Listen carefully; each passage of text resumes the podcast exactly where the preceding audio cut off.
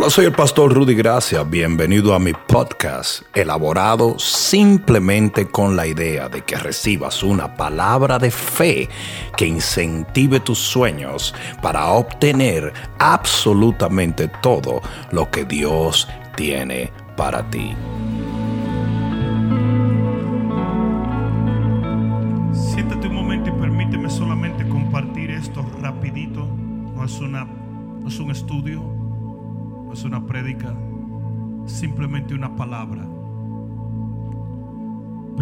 Samuel, capítulo 9, versículo 18. Primera de Samuel, capítulo 9, versículo 18. Dice, y acercándose pues Saúl a Samuel en medio de la puerta, le dijo, te ruego que me enseñes dónde está la casa del vidente. Y Samuel, que era el vidente, respondió a Saúl diciendo, yo soy el vidente. Digan, Samuel sabía quién era. Sube delante de mí al lugar alto y come hoy conmigo. Y por la mañana te despacharé y te descubriré todo lo que está en tu corazón. ¿Alguien entendió esa palabra?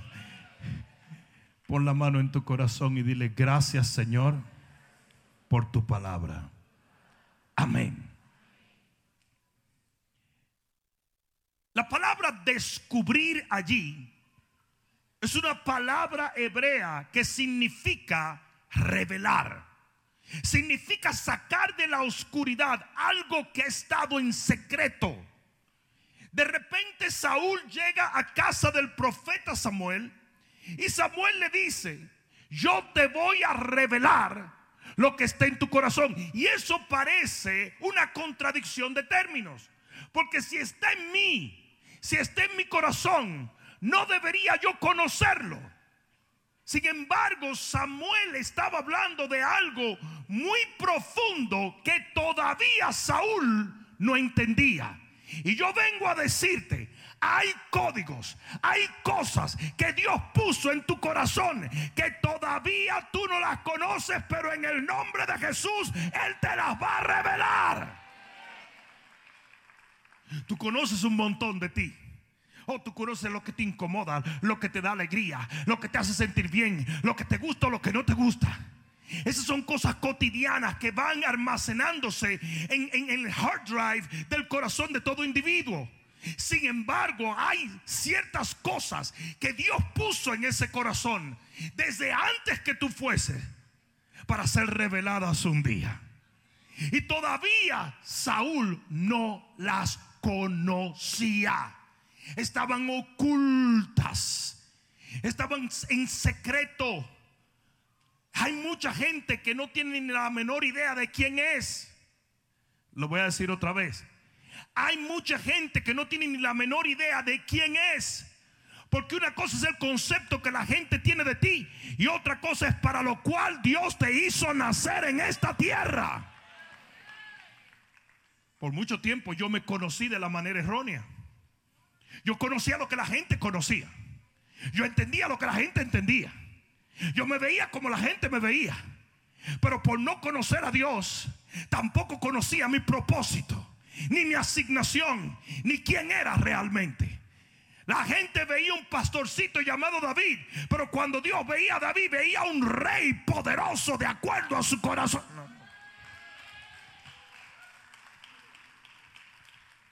En el corazón de Saúl estaba su verdadera identidad estaba el propósito por el cual había nacido, estaba la asignación para lo cual fue creado. En ese corazón que tú tienes está todo lo que Dios quiere para que tú hagas lo que Él anhela y desea de ti. Tú fuiste creado con un propósito eterno y ese propósito está allí en tu corazón. El que está a tu lado, eso es amén.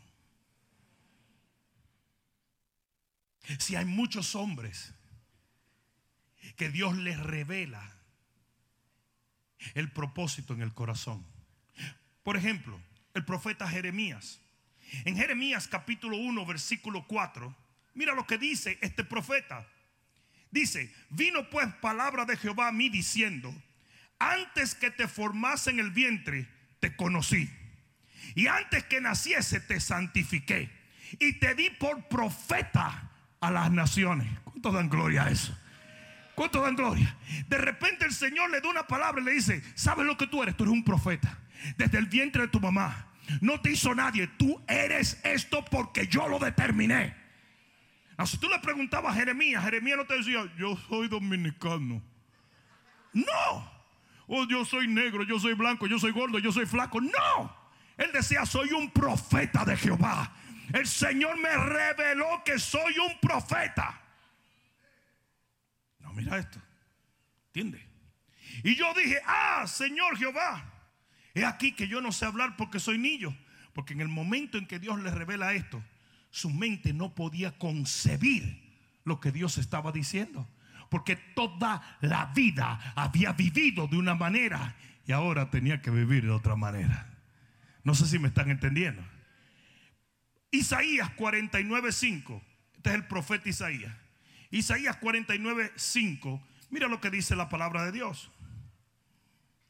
Dice, ahora pues dice Jehová, ¿quién dice? No, no tu primo, no tu hermano, no tu abuelo, Jehová. Ahora pues dice Jehová, el que me formó desde el vientre para ser su siervo para hacer volver a él a Jacob y para congregarle a Israel, porque estimado seré en los ojos de Jehová y el Dios mío será mi fuerza. Dice, poco es para mí que tú seas mi siervo para levantar las tribus de Jacob y para que restaures el remanente de Israel. También te di por luz a las naciones, para que sea mi salvación hasta los postreros de la tierra. Tú le preguntabas a Isaías, Isaías te decía exactamente lo que Dios le dijo. Saúl llega a donde Samuel y no tiene la menor idea de quién es él. Ustedes saben la cantidad de personas que en las iglesias están sentados sin tener la menor idea de quiénes son. No estoy hablando del concepto humano, estoy hablando del concepto divino. ¿Alguien entendió eso? ¿Saben por qué Saúl hacía lo que hacía? Porque no tenía idea de quién era. Todo lo que Saúl hacía todos los días era incongruente a lo que Dios lo había llamado. ¿Por qué? Porque él no sabía que lo llamó Dios. ¿Sí o no? Miren esto. ¿Qué es incongruencia? Falta de coherencia entre ciertas cosas. Conducta o expresión que contradice a otra o no guarda con ella una relación lógica. Es como que usted se pasa el día fumando marihuana y Dios lo llamó a ser policía. Es como que Dios lo llamó a ser un atleta de éxito y usted se pasa el día comiendo pastelito en la carreta. Es como que Dios lo llamó a ser multimillonario y usted no diezma.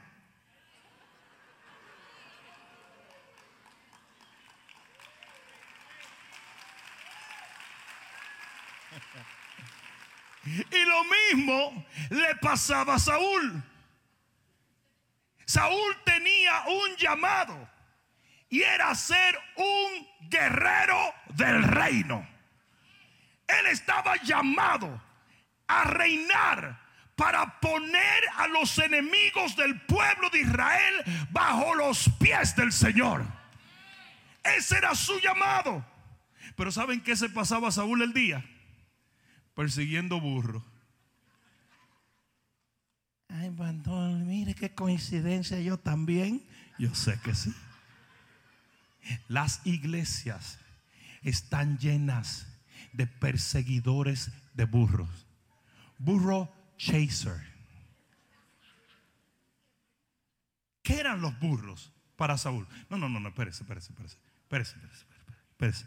Porque usted, no es que Saúl era un empleado de su papá. Es que cuando se pierden las asnas de Cis, se estaba perdiendo el billete que le tocaba a Saúl. No eran tres burros, era una, ¿cómo se dice cuando son muchos burros? Una burrada. Una caterva burrística. El rebaño se llama las ovejas, pero los burros, ¿cómo se llama? Ah, manada. Manada. Oh, de burro ustedes sí que saben, ¿verdad? A que no saben lo que dice 2 Corintios 15, 12. Pero era una cuestión. El tipo lo que estaba era buscando su billete. No, no era que él estaba enamorado de una burra. Era que él andaba buscando su herencia. Ese era, ese era el patrimonio que le tocaba a Saúl. Él era el mayor, el hijo mayor. Él literalmente, literalmente, como que tu papá tenga un dealer de carro. Y de repente vengan unos tigres y se lleven todos los carros. Y tu papá te diga, consígueme esos tigres dominicanos. Te dije que no traer esos sinvergüenza. Y usted sale a buscar los carros, pero no porque usted está enamorado de un carro de eso. Es simplemente porque esa es su comida, ese es su moro, esa es su herencia. Y usted sabe lo que pasa con mucha gente, que Dios te llamó a ser un guerrero, pero tú te pasas la vida persiguiendo tres pesos. Usted tiene que recibir la revelación del llamado de Dios. ¿Y saben qué es lo más horrible? Ser cristiano, lleno del Espíritu Santo, con su nombre escrito en el libro de la vida, lleno de la palabra de Dios, siendo entrenado en tu iglesia para hacer grandes cosas y de repente estás viviendo igual que vivías antes. Persiguiendo tres pesos todos los días. No predicas, no ayunas, no oras, no diezmas, no haces nada. Hello. Solamente vas a la iglesia de vez en cuando y de cuando en vez. Porque así mismo le pasó a Saúl. Saúl andaba persiguiendo burros cuando era un hombre de poder y de autoridad. Pero era porque su corazón todavía no recibía esa revelación. Y ustedes saben cuál es una de las cosas más maravillosas que Dios puede darte en tu caminar cristiano. Se lo digo. Un profeta.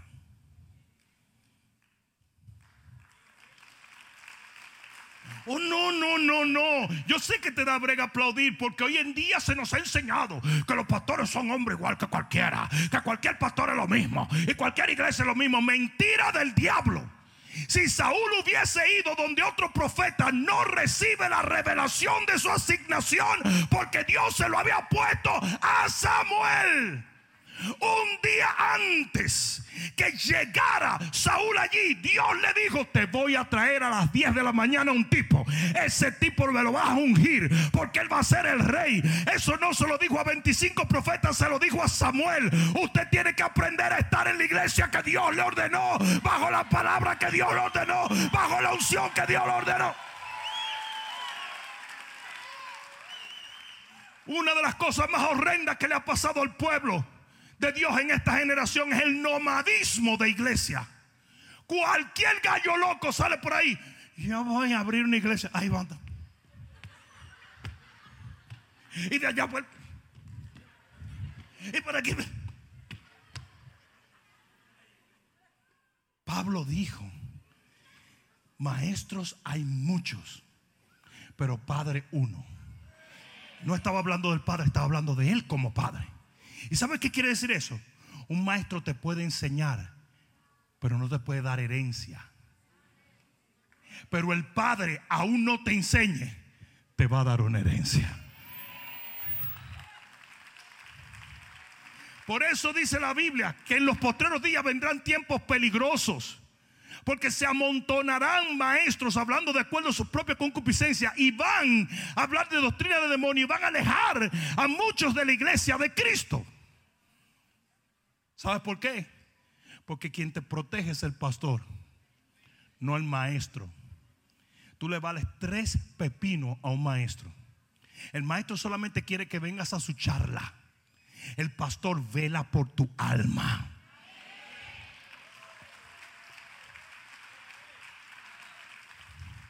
Si hay una gran diferencia entre el maestro de tu escuela y tu papá. Y no estoy hablando de los papás que son primos del diablo. Porque hay muchos papás que no merecen ni el título de papá. Y eso tiene que quedar bien claro. Pero cuando un padre bueno, tú vas a la escuela y aprendes tres cosas de tu maestro, pero cuando llegas a la casa, tú recibes algo por transferencia de tu papá. Porque el maestro te enseña, pero el padre tiene herencia. ¿Alguien entendió eso? ¿Alguien lo comprendió?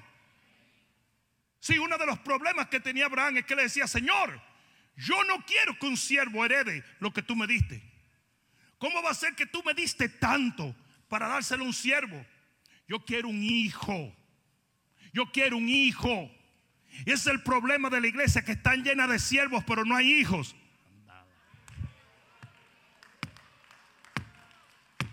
Ya usted está demasiado confundido. Es como una mamá que tuvo 27 maridos. Usted no sabe cuál de esos fue el papá suyo. Ellos se siguen reciclando y vienen y a todos le tienen que decir tío. Y tú andas buscando cuál es el que se parece a ti.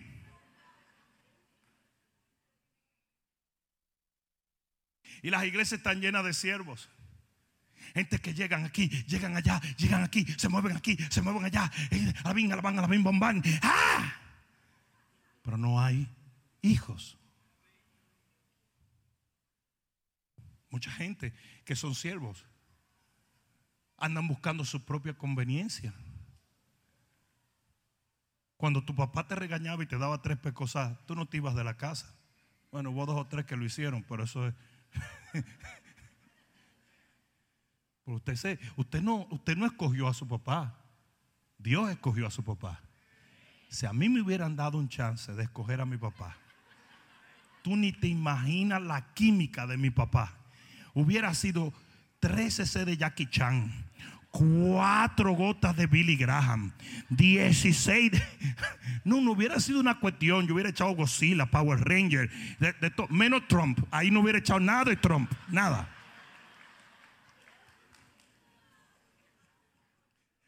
Porque si el hecho de Trump hubiera odiado a todos mis hermanos latinos.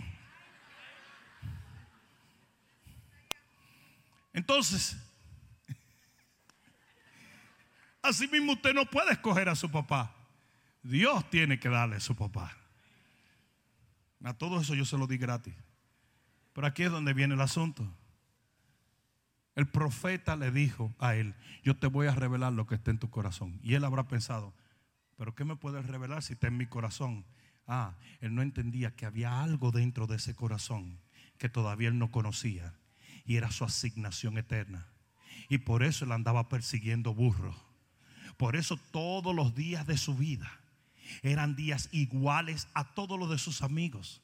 Él vivía, caminaba, actuaba y hablaba como todos los demás muchachos del barrio, porque él no sabía quién él era, él no entendía su asignación, así hay muchos cristianos. Usted viene a la iglesia, lee la Biblia, se va y no hace nada. ¿Por qué? Porque usted no entiende que dentro de ese corazón hay un guerrero, hay una guerrera que Dios va a levantar para cambiar nación. Esa es la asignación de esta iglesia. Esta no es una iglesia de entretenimiento cristiano. Esta es una iglesia que levanta líderes y gente que le echa la mano al arado.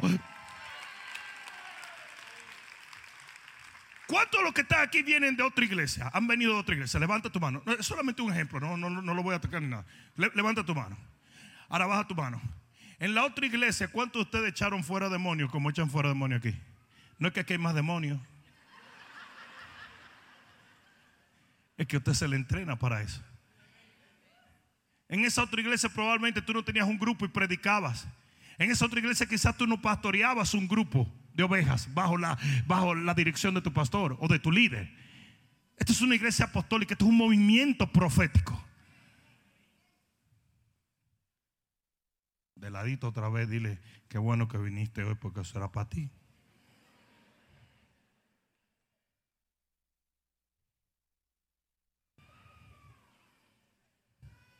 Capítulo 10 de Primera de Samuel, versículo 1. Tomando entonces Samuel una redoma de aceite, la derramó sobre su cabeza y lo besó y le dijo, no te ha ungido Jehová por príncipe sobre su pueblo Israel.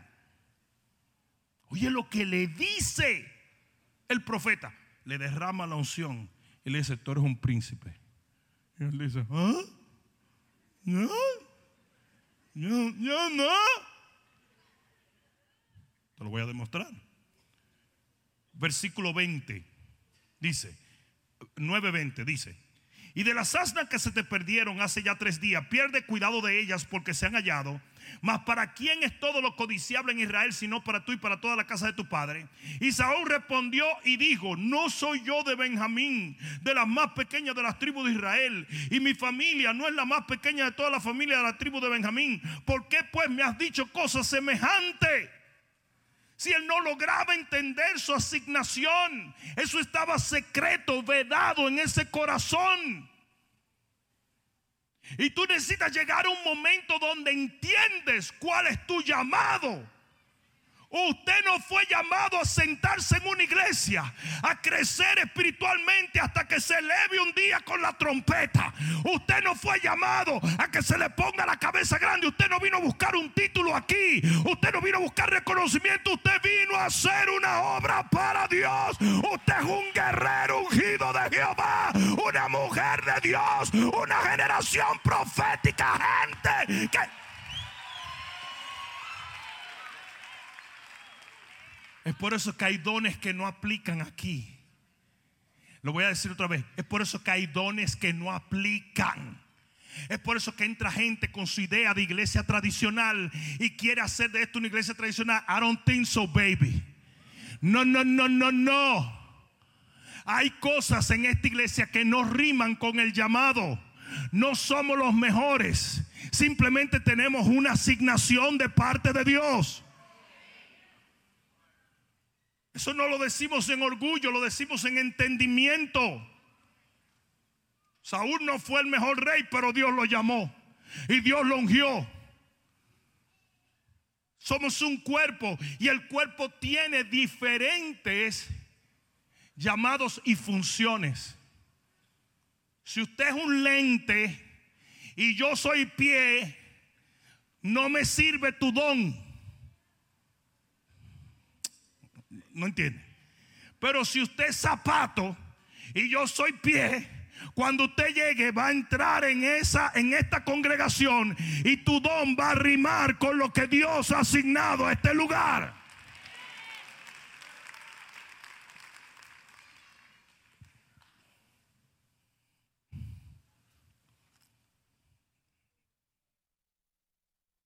A una vez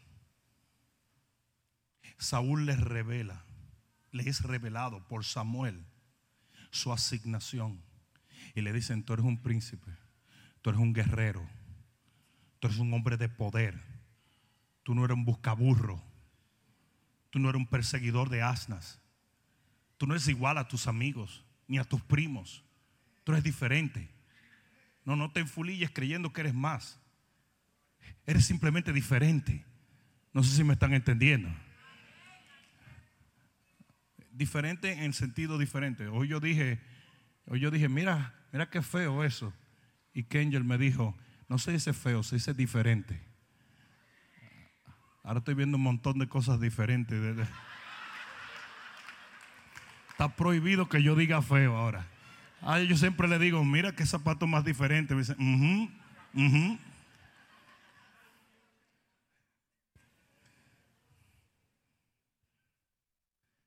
Una vez Samuel le revela a Saúl que es un príncipe guerrero, que es lo que Dios te tiene que revelar a ti, para que tú dejes de hacer cosas por hacerla y comiences a entender el por qué la hacemos. Ustedes saben que mucha gente dice, pero yo no sé por qué hay que ir a un, a un éxodo. Yo tampoco sé por qué aquí hay que abrir célula. Porque yo vengo a una que no hay ni una célula. Y son cristianos. Tú no sabes quién tú eres. Porque Dios te sacó de ese refrigerador para traerte aquí con el fin de que tú fueses un guerrero tal y como Él determinó que tú tenías que ser.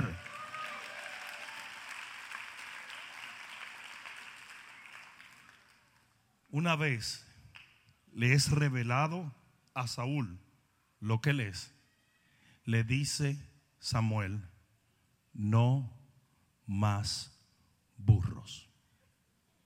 ¿Me entendiste?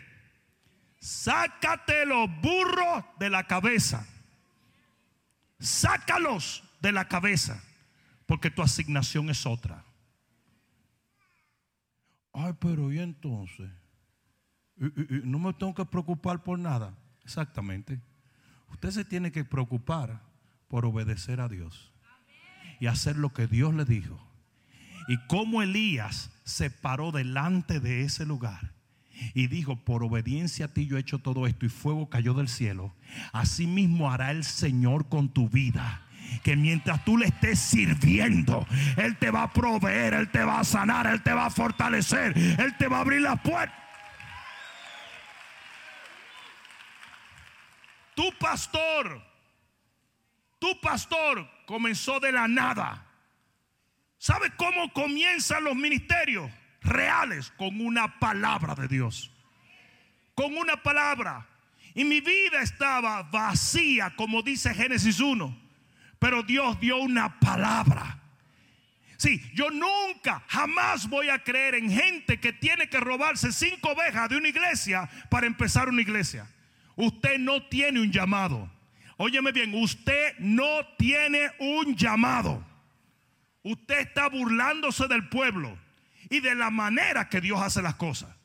Porque si es verdad que usted tiene un llamado, usted suelta la armadura de Saúl y agarra su piedra, porque usted sabe quién es usted. Usted es un siervo de Dios. Yo no sé quién fue que yo le hablé hoy. Y los gigantes caen.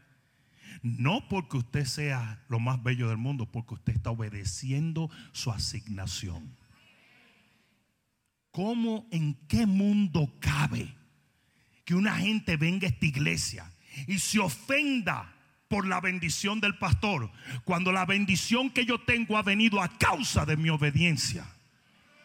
Entonces usted no sabe porque usted no viene a obedecer a Dios para recibir lo mismo. Usted está loco. Oh, no, pero que usted debería ser como el pastor de Jurumucú de los Palotes. Pero ¿y entonces? ¿Por qué? ¿Para qué te trajo el Señor aquí? Diferentes asignaciones.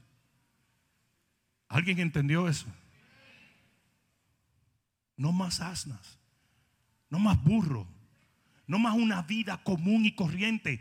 De eso yo he estado hablando, de lo que es la incongruencia de lo que es vivir incongruentemente. Si es cierto que tú crees que eres parte de una generación profética que Dios ha llamado para arrebatarle al diablo las almas. Entonces tú no puedes vivir de otra manera. Todo en tu vida tiene que tener hilaridad y rimar con eso. ¿Alguien entendió eso?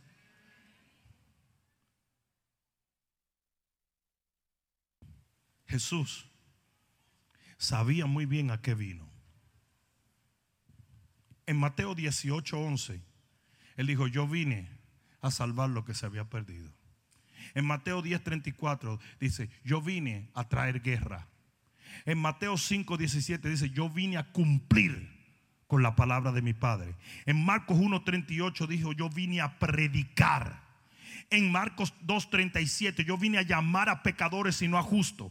En Juan 10.10, yo vine para que tengan vida y vida en abundancia. Por eso, cuando los discípulos le dicen, Señor, no nos recibieron en este lugar, vamos a llamar fuego del cielo, él dijo, no, porque yo no vine a destruir, yo vine a salvar. Sí, ese es el problema el problema de tanta gente que hoy son saca a los cristianos es porque ellos no saben a qué vinieron. Como usted no sabe cuál es su asignación, usted no sabe a quién escuchar. Hay una falta de identidad muy fuerte en el pueblo de Dios. Y mucho de esto tiene que ver, porque tienes 27 papás diferentes. Uno es argentino, el otro es hondureño, el otro es dominicano, el otro es colombiano. Entonces usted no sabe, no soy de aquí, ni soy de allá. Y todavía usted pasó por 27 iglesias y está esperando a ver qué chisme va a armar aquí para irse a otra. Aún hasta dentro de esto, me quiero cambiar de líder, me quiero cambiar de red, me quiero cambiar de eso. Ay, qué lindo, ¿verdad? Aguante.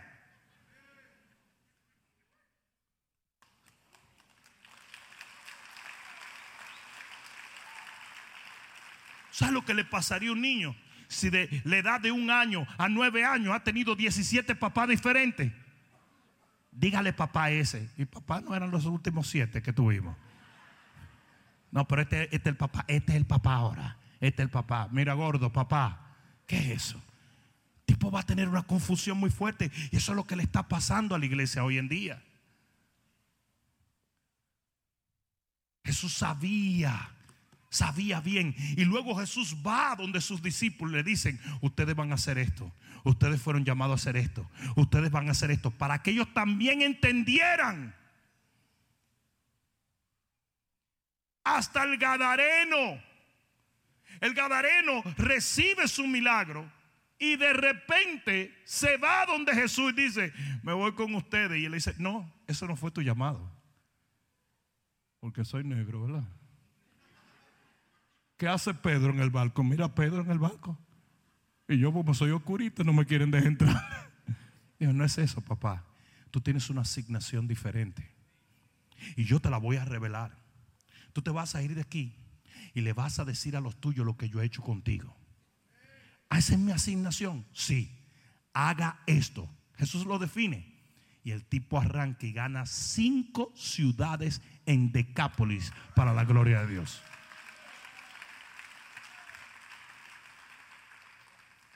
Él sabía quién él era. Él sabía su asignación. Él entendía el guerrero que Dios había sacado de allí. Todo hombre de Dios tiene que hacerlo. Ustedes ven que Saúl estaba persiguiendo burros. Moisés tenía años persiguiendo ovejas. Y se le aparece el Señor. Y le dice, hey, Tú no eres un perseguidor de ovejas. ¿Cómo? Tú eres un patriarca. Tú eres un profeta. Y yo te voy a enviar ahora mismo a que tú le hables a Faraón mismo. Y al principio el tipo se friqueó. Porque no podía entender que si las ovejas no lo obedecían, ¿cómo lo iba a obedecer Faraón y un ejército? Las ovejas, Moisés le decía, echa para acá, decían,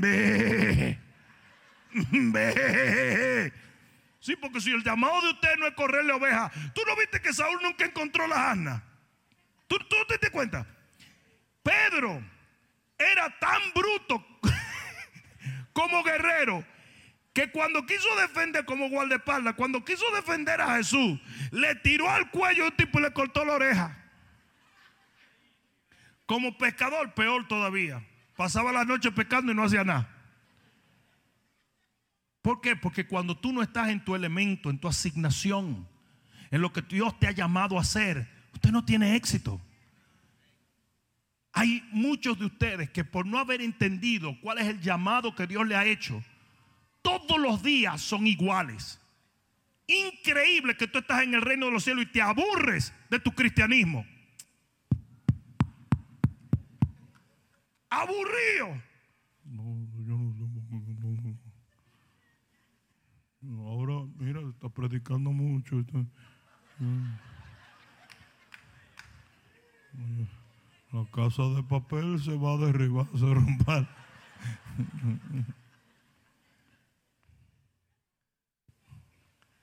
El Señor le dijo a Moisés, tú no eres un perseguidor de ovejas. Ah, Señor, pero eso es lo que yo estaba haciendo por mucho tiempo. Sí, pero eso no quiere decir nada.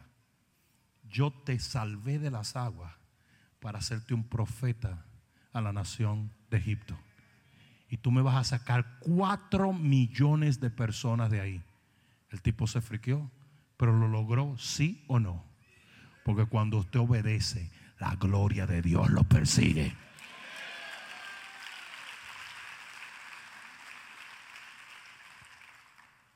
Yo soy un negrito muy talentoso. Yo le caigo bien a todo el mundo. Donde quiera que llego, la gente siempre me recibe con una sonrisa. Mucha gente me ha dicho, pero tú deberías meterte. Me andan buscando para dos películas. Dos películas. Dos. Mi mamá siempre dijo que yo era idéntico a Tom Cruise. El hijo de Celia Cruz. ¡Azúcar! Me andan buscando de qué va película. Y yo a todo el mundo le digo, deja eso. ¿Sabe la cantidad de negocios que a mí me proponen al día? Mira que pastor, que va a hacer dinero. Deja eso, mano. Eso no es lo mío. Yo entendí mi asignación. si mi triunfo por obedecer a Dios te ofende, a mí me vale tres pepinos. A mí me importa. Porque yo debo ser tu ejemplo de que por obediencia a Dios Él me levantó y me prosperó y me bendijo y así hará contigo.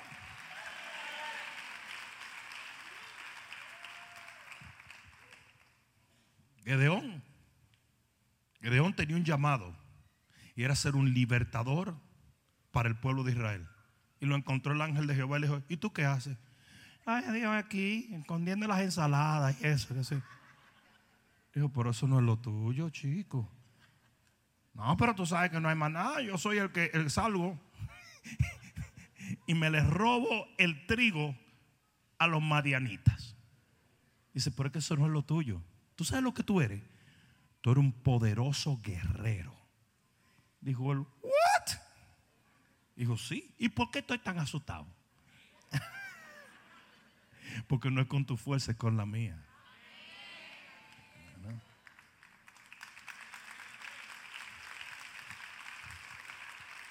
Eso me acordó el testimonio del osito polar. Que le dijo, mami, ¿y, yo qué soy? tu papá es un oso polar, tu mamá es una osa polar y tú eres un osito polar. Dice, ¿y por qué tengo tanto frío entonces?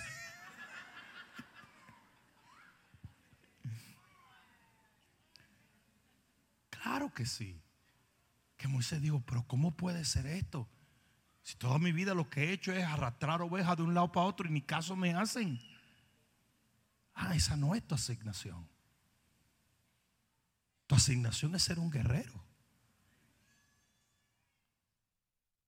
¿Qué de Jeremías? Jeremías era un profeta. No, yo no. ¿Qué va a ser profeta yo? Si yo tengo un miedo de ángeles. Dice, yo te voy a poner un rostro a ti que cuando te vean te van a agarrar miedo. Es de león que te lo voy a dar. Y el tipo se miró en el espejo y dice, obedéceme. Obedece quien yo digo que es que soy muy niño. Dice, no eres muy niño nada. Lo que yo te diga lo vas a hacer. Si en ese momento él le revela a Jeremías su llamado, su asignación, lo que tenía Dios, lo que Dios había puesto y escondido en el corazón de ese hombre. Esther, la reina Esther. Ella creía que era modelo de Vogue. Ella se miraba todo el tiempo.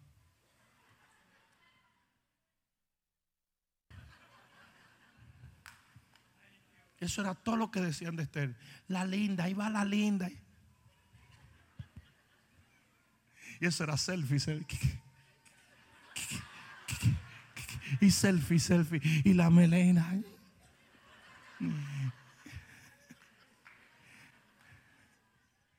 Y un día le dice Maldoqueo, tú no eres modelo. Pero yo tan linda. Sí, sí, pero eso no es. Tú fuiste elegida para libertar el pueblo de Israel. Porque están a punto de asesinarlo. ¿Y tú sabes lo que ella dijo? No. Porque hay mucha gente sentada en la iglesia así. ¿Sí o no? ¿Sí o no? Gente que viene y dice, ¿qué? Que aquí abren células, celulitis, celulares. ¿Qué es eso? Que, que aquí, que, que cuela, que predicando. ¿Que, que, que predica el pastor? Que hay muchos cristianos que dicen, no. Y Maldoqueo le dice, mira, si tú no cumples con tu asignación, Dios va a levantar a otro, pero tú misma vas a sufrir eternamente por no haberlo hecho. Ah, porque eso sí, usted no quiere hacer lo que Dios le ordenó. Para un lado. Usted sabe lo que le pasó a Saúl. Saúl aceptó, pero cuando dejó de quererlo hacer, lo quitan y ponen a David. No sé si me están entendiendo. A Judas lo quitaron, pusieron a Pablo. Hello. Entonces él dice, ay no. Yo la verdad que pensaba que yo era lo último. Pero ahora me, doy cuenta.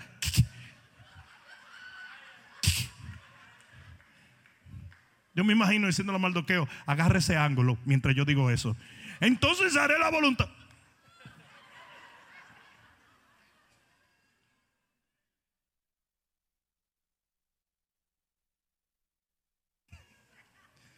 Quiero que Esther no le hubiera hecho caso al Señor. El Señor le da 80 libras. Para que goce.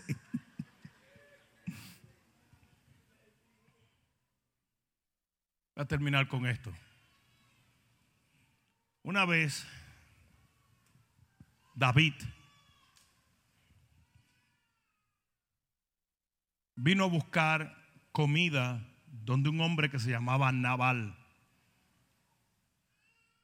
Y Nabal le negó la comida a David. Y David se ofende. Y David dice, vamos a ir y vamos a darle guiso a Nabal, lo vamos a matar. Y Abigail sale, que era la esposa de Nabal, sale y le dice, rey, tú eres un hombre que solo peleas las batallas de Jehová. Y un día vas a llegar al reino que ese día tú no tengas nada de que avergonzarte. Esa mujer le recordó a David su asignación. ¿Y sabe lo que hizo David? Sería incongruente que Dios que me tiene para un trono me viera asesinar a un tipo porque me ofendió. Porque aquí es donde viene el corazón del mensaje.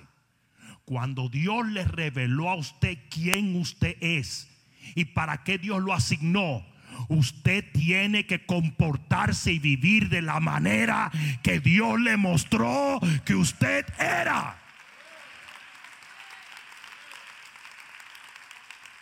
Cuando Dios le dijo a Sara, usted no es estéril, porque yo le voy a dar un hijo. Sara tenía relaciones con Abraham todo el tiempo, cosa que ella quizás no lo quería antes, porque ella quería un hijo y decía, no puedo.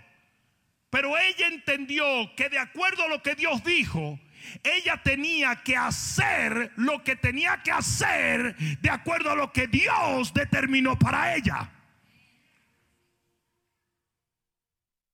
Si usted está aquí y Dios le ha revelado que usted es un guerrero, que usted es una guerrera, que usted pertenece a este fenómeno llamado segadores.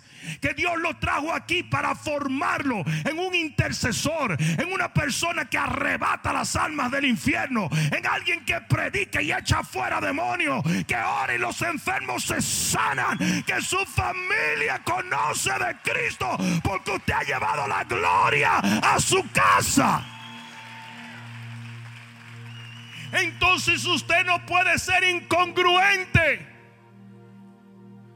Tiene que haber una hilaridad en eso que Dios le reveló. ¿Cómo usted me va a decir a mí que usted es un líder de célula y no viene a orar?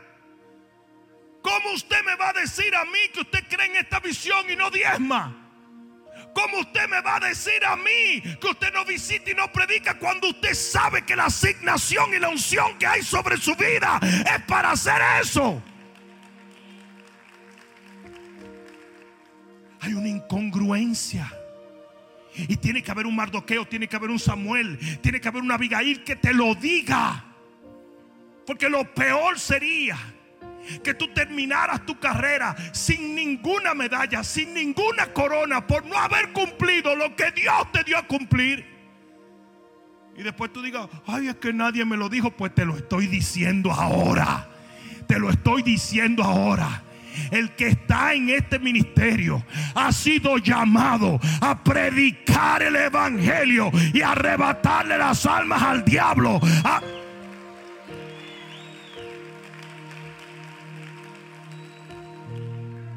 No puedes vivir incongruentemente. Si tú lo crees y por eso estás aquí, porque me imagino que estás aquí porque lo crees. Entonces usted no puede ser incongruente. Porque no tendría que ver nada conmigo, sino con aquel que te llamó. Si vengas tú o no vengas, yo estoy aquí. Hagas tú o no hagas, yo hago. ¿Por qué? Porque tú no me llamaste. Tú ni siquiera me revelaste mi asignación. Eso lo hizo Dios. Y es por eso que se vaya fulano y venga mengano. Critique y odie fulano y el otro te ame. A mí me vale gorro eso. Porque no fueron ellos que me llamaron. No fuiste tú. Fue Él. Y viene un día donde yo no le voy a dar cuenta a ninguno de mis enemigos, ni a mis amigos tampoco. Solo a Él. Solo a Él.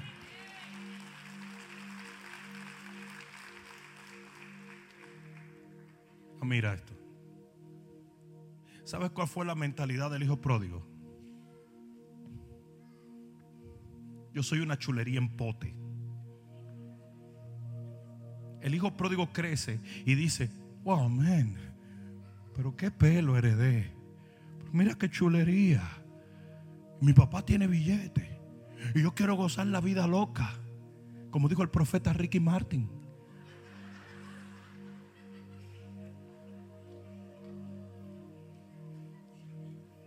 Esa era su visión.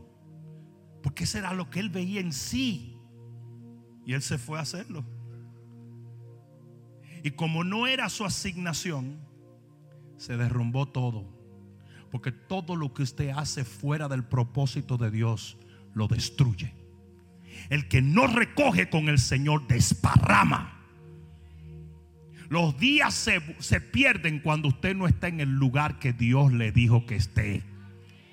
Cuando usted no hace lo que Dios dijo que haga.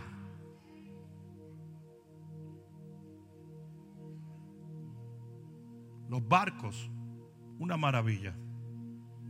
Pero cuando tú dejas un barco en un puerto, el barco se cae a pedazos.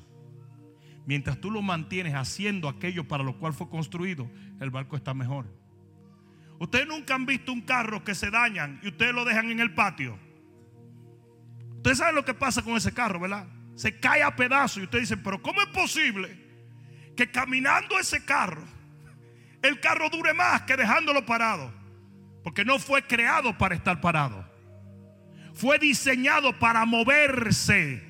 Y así mismo es usted. Dios te diseñó con un propósito y una asignación. Si usted no hace eso, usted está decayendo y muriendo cada día. Y eso fue lo que le pasó al hijo pródigo. El hijo pródigo desparramó todo porque no fue para eso que Dios se lo dio. Y de repente, alguien diga de repente, volvió en sí. Y dijo un momento, me doy cuenta que he cometido un error. Yo soy un hijo del Padre para estar en su casa y vivir en abundancia y hacer lo que Él quiere y trabajar en su hacienda y ayudar a mi Padre. Y cuando vuelve, todo lo que había perdido lo recupera en un instante. Alguien debió decir amén a esto. ¿Qué cambió en el hijo pródigo? Su manera de pensar, su manera de verse a sí mismo, su entendimiento del propósito para lo cual él había nacido. ¿Qué es lo que tiene que cambiar en la iglesia cristiana? El que usted comprenda que usted no vino a sentarse a una iglesia a esperar que suene la trompeta. Usted vino a ser transformado en un guerrero y a hacer la voluntad de Dios y a traer su familia a los pies de Cristo y a alcanzar su vecindario y echarle mano. No, no, no, no, alguien va a...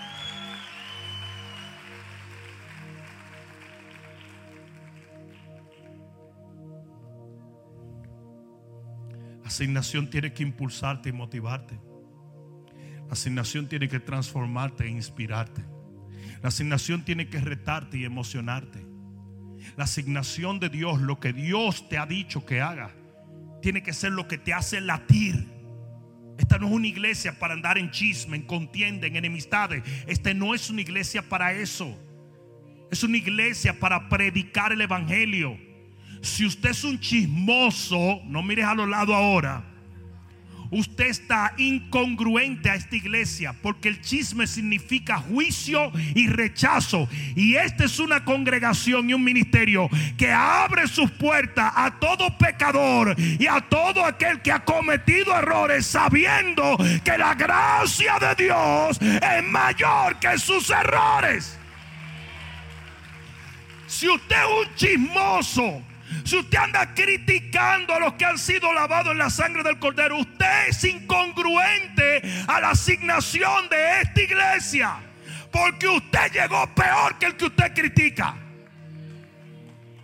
Es más, todavía está peor porque está violando la ley más importante que es la ley del amor. Si usted es un criticón, una gente que enjuicia, una gente que condena, una gente que rechaza, usted es incongruente este llamado. Porque si fuésemos así, no ganáramos 200 almas a las semanas. ¿Alguien está entendiendo? No ganáramos, no lleváramos encuentros y, y éxodo, no abriéramos células y lanzáramos nuevos líderes. Porque una iglesia que enjuicia, condena y juzga a los que están aquí, también va a juzgar a los que entran. Y en el momento en que la gente se dé cuenta que en esta iglesia critican a los que tienen tatuajes, a los que tienen arete, a los que se divorciaron, a los que en ese momento la gente no viene porque ellos están hartos de condenación. Ellos andan buscando favor y gracia, misericordia de parte de Dios. Ellos no quieren entrar a una cueva de fariseos. Que los fariseos son capaces hasta de perseguir y criticar al mismo Jesús. Imagínate si no van a criticar a los hijos. Jesús lo dijo, si ellos me llamaron endemoniado, ustedes también lo van a llamar endemoniado. El que llama endemoniado a otro cristiano es porque no ha nacido de nuevo. Y esto lo digo con autoridad. Porque la Biblia lo dice claramente. En primera de Juan lo dice, que el que no ama a su hermano que ve, tampoco ama al Dios que no ve.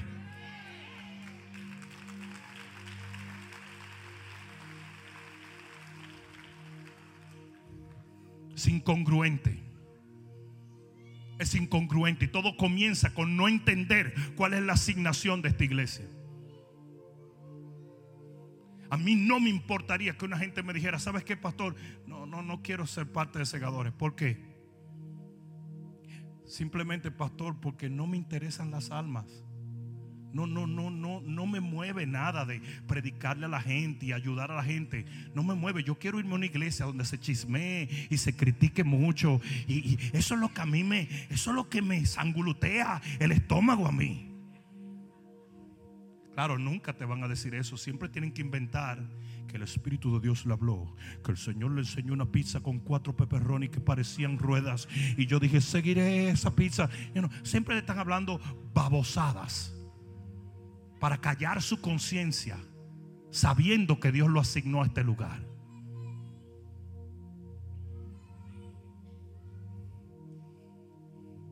Segunda de Corintios 13, 11. Sed todos de un mismo sentir. ¿Sabe lo que quiere decir? Sean congruentes alíñense. Y eso es lo que vamos a hacer en este año. Eso es lo que vamos a hacer en este año. Aquí todo el mundo tiene que hablar una misma cosa. Tiene que sentir una misma cosa. Porque dos personas que no están de acuerdo no pueden andar juntos. Usted no puede traer a su primo que lo que quiere es hacer droga a una casa que hacía drogas y ya no la hace porque ahora está Cristo en medio de ella. Porque si tú traes a ese tipo, te va a contaminar a tus hijos que ya dejaron la droga. Si él va a entrar ahí, tiene que entrar con un compromiso y un pacto de que se va a alinear a lo que Dios ha determinado para esa familia.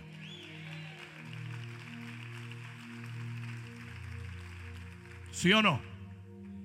¿Sí o no? Eso se hace en amor, sin rechazo, pero se hace. Mira lo que dice Primera de Pedro 3:8 y con esto termino. Sed todos de un mismo sentir. No, si la Biblia dice esto, se puede. Si la Biblia dice que seamos de un mismo sentir, podemos ser de un mismo sentir. Fíjate que no dice de una misma opinión. Fíjate que no dice de una misma doctrina, de un mismo sentir.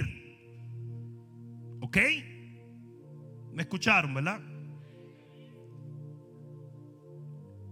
Sí, Jaime, Juan y yo somos tres hombres que nunca pudiéramos ver las cosas de la misma manera. Porque todo en nuestra vida es diferente. Aún nuestro conocer al Señor fue diferente. Ellos no pueden tener la misma idea que yo tengo. Ni siquiera pueden pensar como yo pienso, pero sí pueden tener el mismo sentir. Sí lo pueden tener, porque la Biblia lo dice. Ustedes saben por qué yo no pertenezco a muchas asociaciones de pastores. Porque todos los pastores quieren tomar control de las asociaciones para que todo el mundo tenga la misma doctrina que ellos. Y los bautristas quieren que todo el mundo sea bautrista. Y los presbiterianos quieren que todo el mundo sea presbiteriano. Y los pentecostales quieren que todo el mundo sea pentecostales. Y así no se puede. Lo que tiene que haber es un mismo sentir. ¿Qué quiere decir? Tú crees de una manera, yo creo de otra, pero amamos a Cristo y por eso no vamos a amar el uno al otro.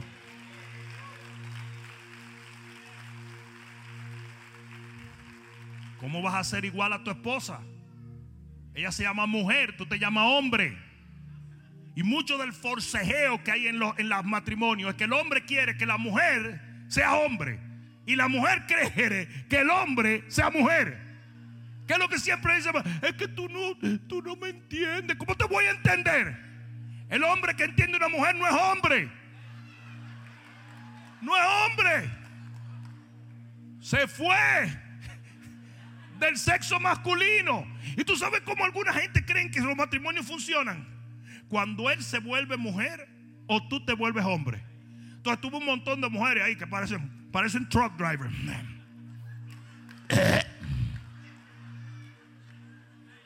Y van a todos los juegos de pelota. ¡Dale! ¿Qué es eso? O tú ves a los hombres, mi amor, mi amor, mi amor, pero ¿por qué tú no me hablas? Tú ni me miras. Ay, ay, ay. ¿Y dónde no me dice que me quiere? No me diga, mariposita.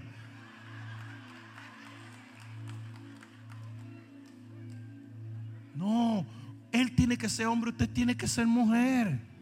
Porque tiene que haber un sentir. El sentir se llama amor. Y el amor cubre multitud de faltas. Los olores que tiene un hombre no lo cambia el jabón de cuava. Esos dedos de los pies se hicieron para oler como los pies de los osos. El hombre es una cosa disgusting. No sé cómo es que hay pájaro. ¿Tú sabes qué cosa más fea es eso? El hombre es una cosa puerca y se le ve el pelo de la cabeza y le nace en los oídos y en la nariz. ¿Y, qué es eso? Lleno de pelo y de olores. Las mujeres tan limpias, tan delicaditas, tan, you know. Y mira, mira como un hombre sabe que una media ya no, ya no. El hombre se quita la media, la tira a la pared. Si se queda pegada a la pared, dice, ya, ya tiene que lavarse esa. si se cae, dice, tiene dos puestas más esa. Dos puestas más. La ropa interior. El hombre con cuatro hoyos ahí atrás la mujer le dice, pero cámbiate eso ya. Dice, no, le quedan dos hoyos más todavía. Eso por un mes más sirve. La mujer, una pieza ahí en Victoria así que 75 dólares y vienen en cajitas especiales y todo con adorno, música, una bailarina que sale y todo eso. El hombre va y son, dame un paquete de eso, 27 calzoncillos. Por 10.99. Con razón andan así todo el tiempo. Desesperado. Y el hombre se así calcula y dice, hmm, esto me va a durar como 6 años. Somos diferentes. No podemos pensar iguales. No podemos pensar iguales. Pero sí podemos tener un mismo sentir. Sentir es el amor. Ustedes quieren que yo le diga una cosa. Oigan bien lo que yo le diga. Uno de los disparates más grandes, perdóname si te ofendo, pero uno de los disparates más grandes son esos dating uh, uh, websites. Esos websites sí que todos ustedes, algún montón están ahí. Pero me gusta el caballo. A mí también. Tú no estás entendiendo. A ti te gusta pintar un caballo, al hombre le gusta montarlo. Porque que no son lo mismo, no es lo mismo. Me gustan los perros. No, a usted le gusta un Yorkie, a él un pastor alemán que lo muerda a él mismo. Yo lo que quiero es que me saque sangre. Porque que no son iguales. Entonces la gente, ay, somos compatibles. Mira, 90% de compatibilidad. Te casi el tipo es opuesto a ti en todo. En todo. Me gusta ir a restaurantes. Sí, pero a ti te gusta ir a Le Fondue. Y a él le gusta ir a la fonda de Pempen allá abajo. Que matan un puerco. Y el tipo lo que quiere es embrujarse con el puerco. Dame el hocico. Y tú, eres, eres tan ordinario, tan ordinario. Es un hombre. Es un hombre. Otro día, mano, el desodorante que yo uso tiene kriptonita es casi, casi, casi, casi considerado un alma terrorista. Cuando yo me pongo eso, tengo que durar dos horas con las alas así abiertas para que no se me caiga el brazo. Y se me ha acabado ese desodorante a mí. Y lo único que encontré fue uno de mujer, le Yo hice así. Ya yo iba por el carro y tuve que meterme la manguera. Porque eso eran espíritus inmundos saliendo de ahí abajo. Yo literalmente creo que vi piojos saliendo de ahí. Porque es que esto hay que matarlo con algo. Ah, la mujer no. Y los perfumitos y la que sí, ok, los aromas y las flores. Eso es una mujer. Usted es un hombre. Pajarería de hoy y todo. Y ustedes dejen de estar buscando que los hombres sean sensibles, que los hombres sensibles ya tienen novio. Esa es la lucha. La mujer tratando de feminizar al hombre y el hombre tratando de masculinizar a la mujer. No deben ni de ver series en Netflix juntas. Oye, que tú te gustan esas series que matan a fulano y a ti la que se enamora a todo el mundo. Déjala a ella que tenga su cuenta de Netflix, vea novela y tú mira y tú mira a Dexter descuartizando gente. Porque son diferentes. Oh, pastor, y no diga que íbamos a cancelar Netflix. Bueno, yo no sé.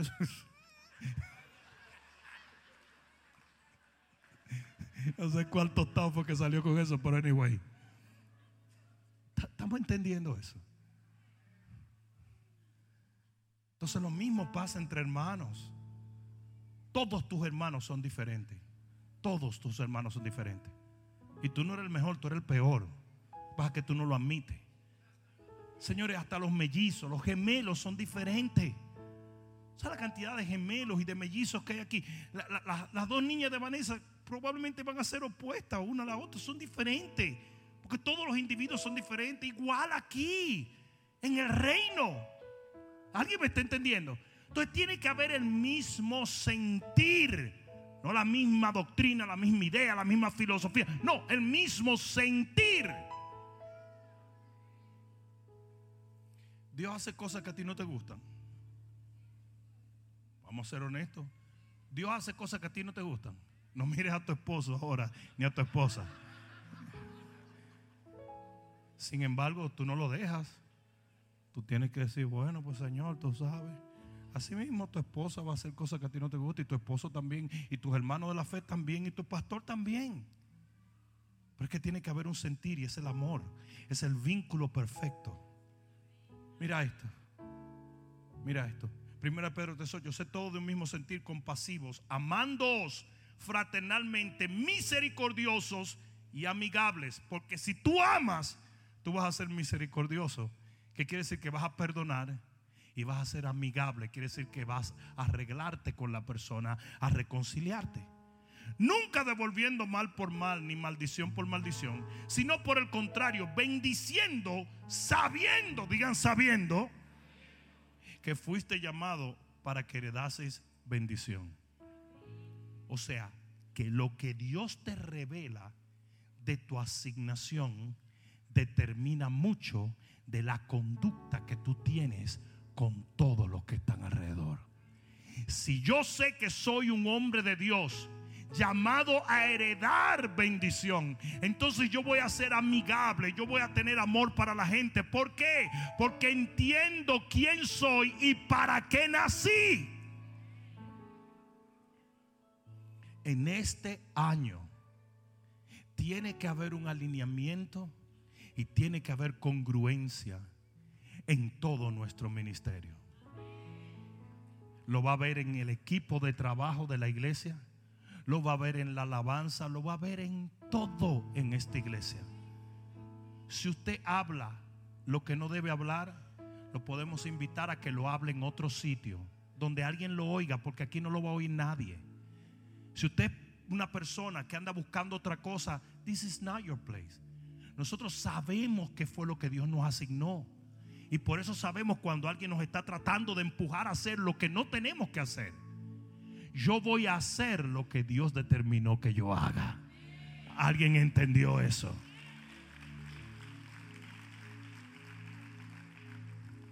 Mucha gente no sabe esto.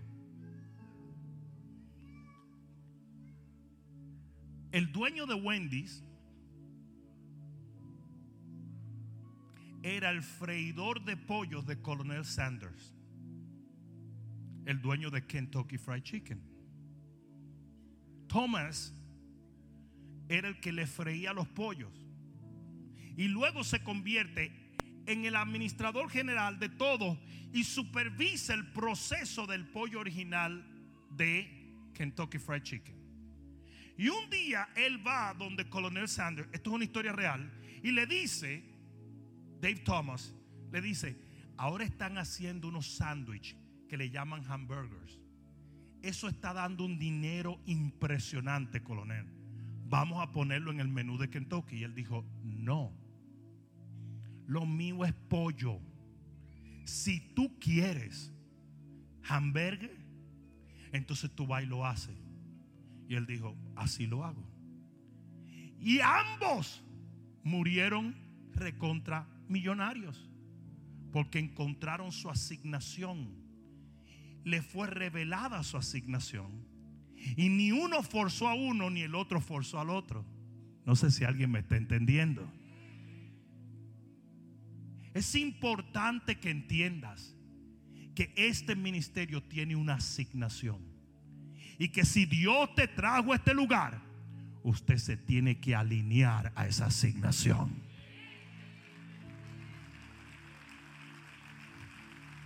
Así como Saúl tuvo que escuchar que iba a ser un rey, usted tiene que decir, yo soy un segador.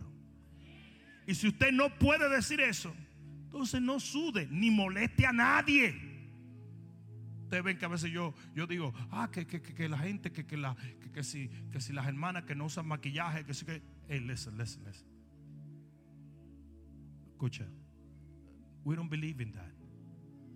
So no, no venga y te introduzca el maquillaje del diablo. Los pintalabios son del diablo. Yo no creo en eso. En este lugar no estamos en eso.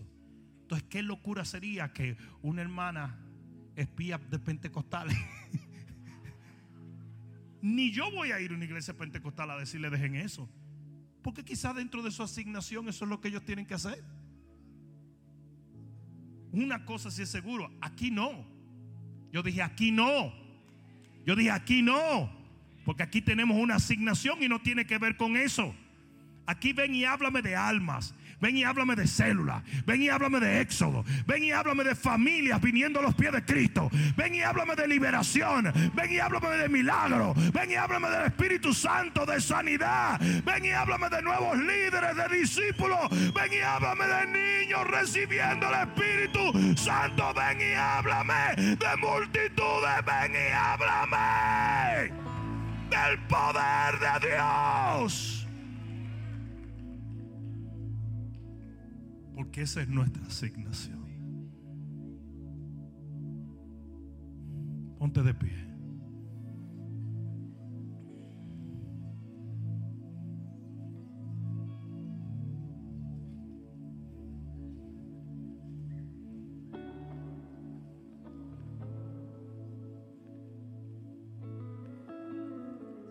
Ustedes saben de dónde sale todo esto que yo les estoy hablando.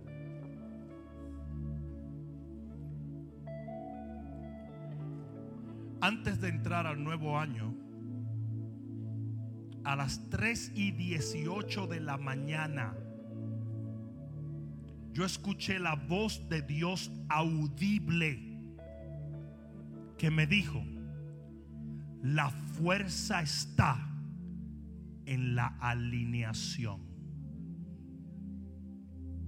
Eso fue todo lo que vi. No pude pegar un ojo después de eso no pude volver a dormir. Yo fui primer retador nacional de karate. Uno de los errores que más se comete cuando una persona pelea. Ven acá, sobrino. No te preocupes que no te voy a golpear ni nada. Ya ese tiempo pasó. Yo te di tu fuetazo de vez en cuando. Pero ya tú eres un hombre elegante, hecho y derecho. Abre tu mano. Uno de los problemas principales que pasa es que toma literalmente un grado muy pequeño para golpear a alguien y romperse la muñeca o romperle el alma. Si tu brazo no está alineado apropiadamente, el puño tiene que ser como un jaguar. Si no está alineado pasa esto, que cuando tú le das, se te va la muñeca para arriba o para abajo. Ustedes han visto como un huevo no se puede romper de punta. Asimismo tiene que estar tu brazo alineado para que en el impacto no se rompa.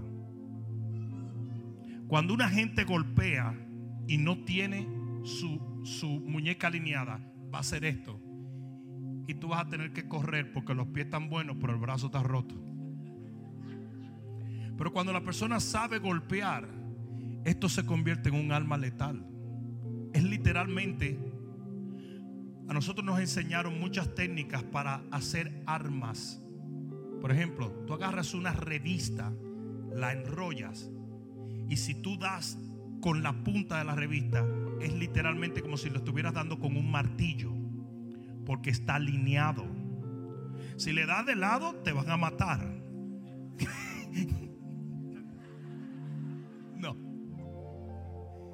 Todo lo que se alinea tiene un mayor poder. Gracias, sobrino. Y eso fue lo que el Señor me dijo. Este micrófono puede ser un alma si yo lo golpeo así. Pero si lo golpeo así, no le hace nada a nadie. Entonces, este ministerio comienza junto 21 días de ayuno y oración donde vamos a alinearnos todos a la visión que Dios nos dio.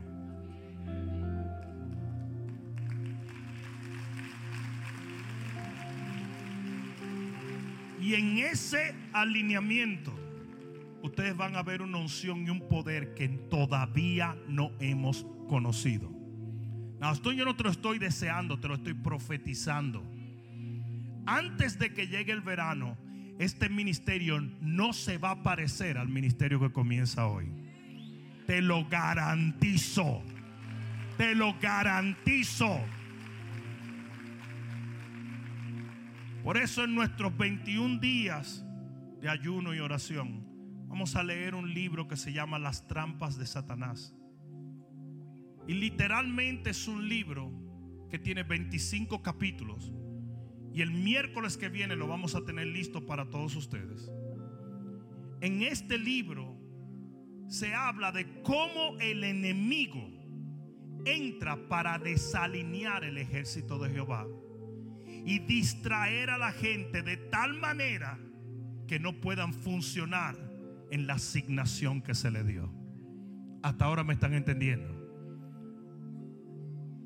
Los primeros días de este año comienzan así.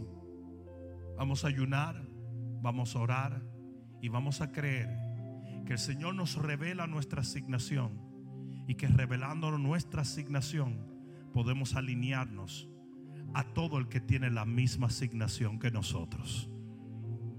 Amén. Pon la mano en el hombro de alguien en este momento. Cierra tus ojos y comienza a orar. Vamos, comienza a orar. Todo el que pueda orar en el Espíritu, ora en el Espíritu. Gracias Señor. Gracias Señor. Gracias Señor. Pídele al Señor que todo lo que divide el cuerpo se vaya. Que todo lo que desenfoca tu vida se vaya que todo lo que separa el cuerpo se vaya. Que en el nombre de Jesús nosotros comencemos a funcionar como un cuerpo, como una armada, como un ejército. La Biblia dice, una casa, un reino, una nación no puede permanecer. Y el enemigo no nos va a dividir. Aquí vamos a sentir lo mismo, vamos a hablar lo mismo, vamos a creer lo mismo, vamos a unirnos en el nombre de Jesús para avanzar en la misma dirección. Vamos todo el mundo orando. Ora, ora en este momento. Todo espíritu contrario al espíritu del Señor se va. Padre, fúndenos, fúndenos, fúndenos, fúndenos Ni más la batalla, ni más la batalla. Aba, aru, cumbriaski,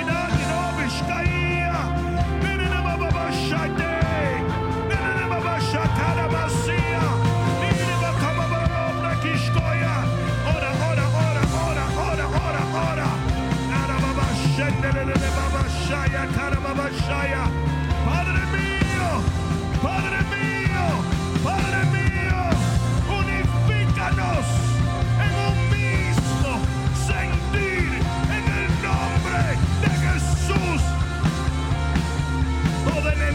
se va, toda falta de perdón se va, toda intolerancia se va, toda crítica se va, toda condenación se va. Somos un ejército, somos un cuerpo, somos un reino, somos una iglesia, somos una generación,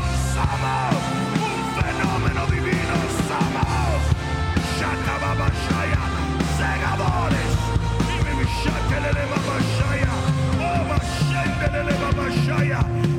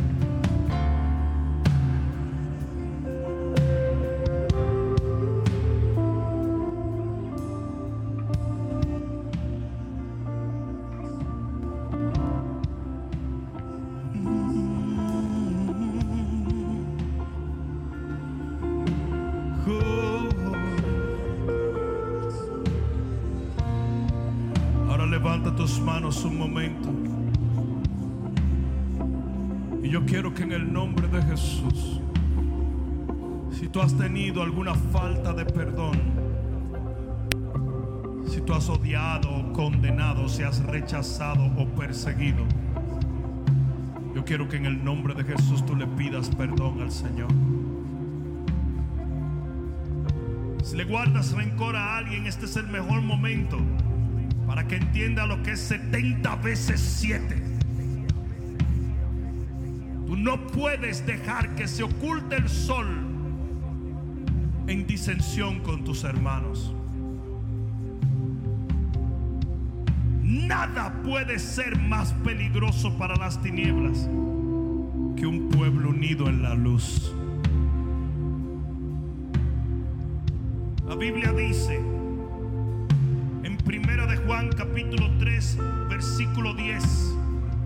Quiero que me escuches porque esta palabra es del Nuevo Testamento aplica directamente a ti. ¿A quién aplica? ¿A quién aplica? En esto se manifiestan los hijos de Dios y los hijos del diablo. Los hijos del diablo se manifiestan y los hijos de Dios también. Y tienen que ver con su conducta. Aquel que no hace justicia y que no ama a su hermano no es de Dios. Es un hijo del diablo de acuerdo a lo que dice la Biblia.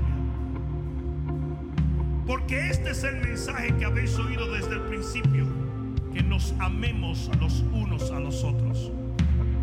No como Caín, que era del maligno y mató a su hermano. ¿Y por qué causa le mató? Porque sus obras eran malas y las de sus hermanos eran justas. Hermanos míos, no os extrañéis si el mundo os aborrece. Nosotros sabemos que hemos pasado de muerte a vida en que amamos a los hermanos, pues el que no ama a su hermano permanece en muerte. Oye bien lo que te voy a decir. Tú puedes tener dones, tú puedes tener profecía, tú puedes tener visiones, tú puedes sembrar mucho dinero, tú puedes hacer un montón de cosas. Pero si tú no amas a tu hermano, tú eres un hijo del diablo. Y tú estás muerto. Y quizás te puedas llevar una gran sorpresa el día del juicio. Es que no estaban tan salvos como pensabas.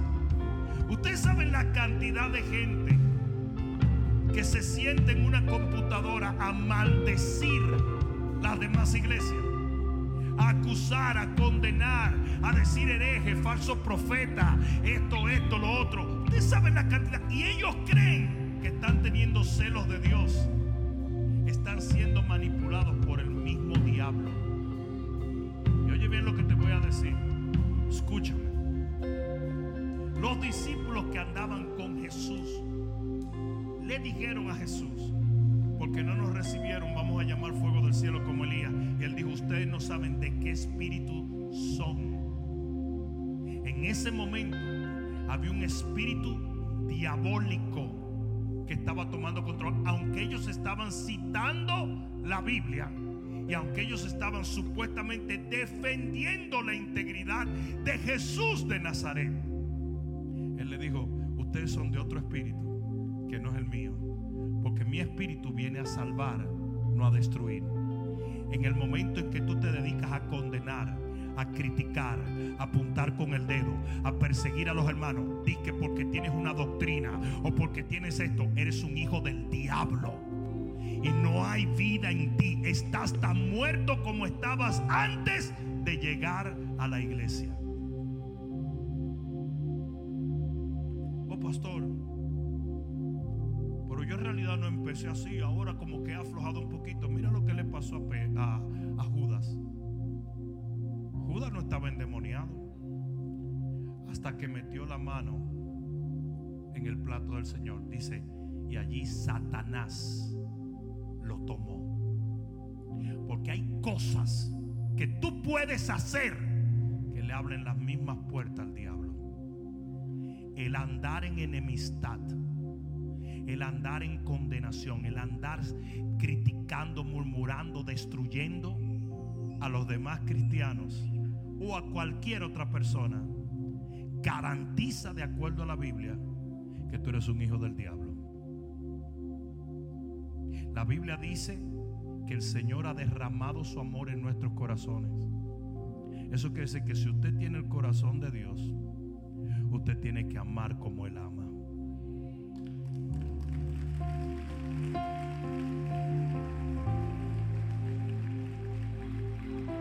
¿Sabes por qué te digo esto? Porque en esta iglesia va a haber congruencia con eso. Si nosotros somos capaces de aceptar gente que estaba pecando ayer, entran por esa puerta y nos gozamos cuando ellos están en el altar aceptando a Jesús. ¿Qué negocios tienes tú criticando a los hermanos que ya hicieron eso y que viven bajo la gracia del Señor? Aquí no se rechaza, no se murmura, no se persigue, no se condena a nadie. Aquí se ama, se ayuda, se levanta, se sana, se...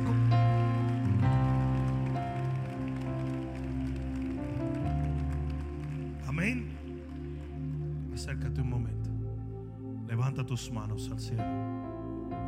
Gracias Señor. Gracias Señor.